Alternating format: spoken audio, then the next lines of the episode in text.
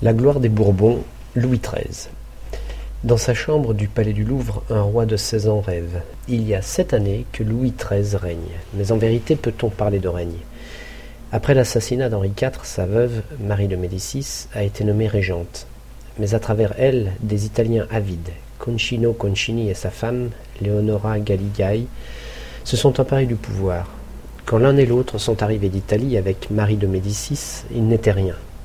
De par la faiblesse de la reine, ils sont tout. Comment, dans sa chambre du Louvre, l'adolescent Louis XIII oublierait-il que toute son enfance s'est déroulée sous la protection dédaigneuse des Concini? Comment oublierait-il que l'année précédente encore, s'étant présenté au conseil, sa mère lui a montré la porte? Mon fils, allez vous ébattre ailleurs. Il avait quinze ans, et selon les lois du royaume, il était majeur. Il a baissé la tête, et il est sorti mais il n'a jamais oublié le regard plein d'ironie que Concini, assis à côté de la reine, lui avait jeté. La fortune de Concini, devenu maréchal de France et marquis d'Ancre, dépasse huit millions de livres. C'est la France tout entière qu'il pille. Au Conseil, il ne craint plus de s'asseoir dans le propre fauteuil du roi. Que va devenir le royaume? Louis XIII est un prince triste. Il a un ami, un seul, Charles de Luynes, plus âgé que lui de vingt-trois ans. Ce qui les a liés, c'est leur passion commune pour la chasse aux faucons. Louis a fait de Luynes le confident de ses doutes, de ses angoisses. Un jour, la coupe déborde. Avec Luynes, Louis va droit au but. Il faut se débarrasser de Concini. Luynes acquiesce et va très vite recruter des hommes sûrs. Cinq. Le plan, c'est d'arrêter Concini quand il viendra au Louvre, après quoi on le jugera. Mais ne serait-il pas plus prudent de le tuer? Le baron de Vitry, capitaine des gardes du corps, se déclare prêt à passer à l'action, à condition que le roi lui en donne lui-même l'ordre. On le conduit chez Louis XIII. Sire, demande-t-il, si le maréchal se défend, que veut Sa Majesté que je fasse? Louis reste immobile, il ne dit rien, mais l'un des conjurés répond pour lui. Le roi entend qu'on le tue. Les yeux de Louis XIII se ferment, puis se rouvrent, rien d'autre. Vitry s'incline.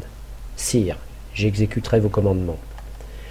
Le dimanche 23 avril 1617, Concini se présente devant la grande porte du Louvre. On lui ouvre. Il franchit le pont dormant. Il tient à la main une lettre qu'il lit en marchant. Vitry s'avance vers lui, le prend par un bras. Monsieur, le roi m'a commandé de me saisir de vous. Derrière Vitry, les conjurés font bloc. D'instinct, Concini a mis la main sur la garde de son épée. Les conjurés feignent de prendre cela pour un geste offensif.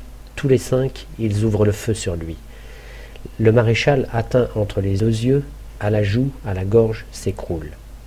Les conjurés percent ce corps déjà sans vie de coups d'épée. Vitry hurle. Vive le roi Quelques instants plus tard, Louis XIII apparaît à sa fenêtre. Il crie à Vitry. Grand merci, grand merci à vous. À cette heure, je suis le roi. Maintenant que Louis XIII est enfin roi, un sombre et terrifiant personnage apparaît en haut de l'État, le cardinal de Richelieu. Pour mieux exercer son influence sur le roi, il gouverne les Français à l'aide de tout un réseau d'espions, de policiers, d'agents secrets qui sèment autour d'eux l'épouvante. S'il est vrai que le gouvernement de Richelieu fut souvent impitoyable, il fut néanmoins l'un des plus grands hommes d'État que la France ait eu la chance de trouver à sa tête, peut-être le plus grand. C'est Marie de Médicis, la mère de Louis XIII, qui a fait de lui un cardinal. Et puis le jour est venu où Louis XIII, sur les conseils de sa mère, l'a appelé comme ministre en 1624. Louis XIII va peu à peu remettre toute l'étendue du pouvoir à ce Richelieu pour lequel il est loin au début de ressentir une amitié débordante. Très vite, il a compris que Richelieu était un homme extraordinaire et que, pour le bien de la France, il lui fallait le soutenir en tout. Des liens profonds vont finalement s'établir entre les deux hommes, chacun ayant à lutter, le roi contre ses humeurs, le cardinal contre ses colères, et tous les deux contre une santé déplorable. Louis XIII est rongé par la tuberculose. Quant à Richelieu, une fièvre continuelle le tourmente. Mais, surmontant ses douleurs, il vient à bout d'un travail qu'aucun de ses ministres en pleine santé ne parviendrait à assumer. C'est ainsi qu'il gouverne la France. Une immense digue, en pleine mer, barre l'accès du port de La Rochelle assiégé. Le cardinal de Richelieu, promu généralissime de l'armée royale, est venu mettre le siège devant ce grand port de l'Atlantique. Mais pourquoi? Simplement parce que La Rochelle fait partie des places fortifiées confiées aux protestants par l'édit de Nantes. Or, quand Louis XIII a épousé une princesse espagnole, Anne d'Autriche, Les protestants de France se sont inquiétés. Quant aux habitants réformés de La Rochelle, ils sont allés jusqu'à faire appel aux Anglais, eux-mêmes protestants. Le favori du roi d'Angleterre, Buckingham, a aussitôt fait débarquer une armée dans l'île de Ré. C'est pour empêcher les Anglais de rejoindre La Rochelle que le cardinal a dû faire édifier la digue. Et il va tenir en échec l'armée de Buckingham. Il lui faut une année entière, mais il triomphe. Les protestants de La Rochelle capitulent en octobre 1628. Après quoi, le cardinal va reprendre l'une après l'autre les villes insurgées. Le roi confirme aux protestants la liberté religieuse, mais supprime leurs privilèges politiques. Ils devront raser leurs fortifications. Le but de Richelieu a été de travailler à la grandeur du royaume et à la majesté du roi. Donc, pour l'établir, il ne va reculer devant aucun moyen. Implacable, il s'oppose à tous les partis qui voudraient diviser la France à tous les hommes et à toutes les femmes qui mettraient en péril l'unité du royaume. Il va avoir affaire à forte partie. D'incessants complots naissent et renaissent. La reine-mère Marie de Médicis et la reine Anne d'Autriche elle-même complotent contre le cardinal.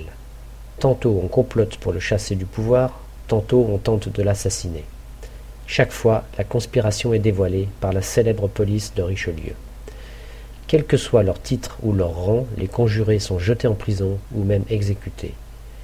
Richelieu sait que sa politique est impopulaire, comme tout ce qui est difficile à supporter.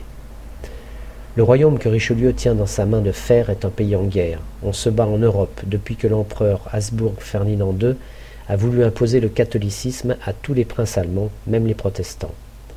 Cette guerre, commencée en 1618, durera jusqu'en 1648. On l'appelle la guerre de Trente Ans. Si Richelieu y fait entrer la France, c'est parce qu'il se considère comme l'héritier de la politique traditionnelle de nos rois. Là se révèle une fois de plus le courage et l'intraitable volonté de Richelieu. Il va triompher sur tous les champs de bataille. Dès lors, Richelieu ne remporte que des succès. Richelieu meurt en novembre 1642. Le roi Louis XIII ne lui survivra que six mois. Quand meurent Louis XIII et Richelieu, la France domine en Europe. Une puissante administration est en place. Partout, le pouvoir du roi est respecté.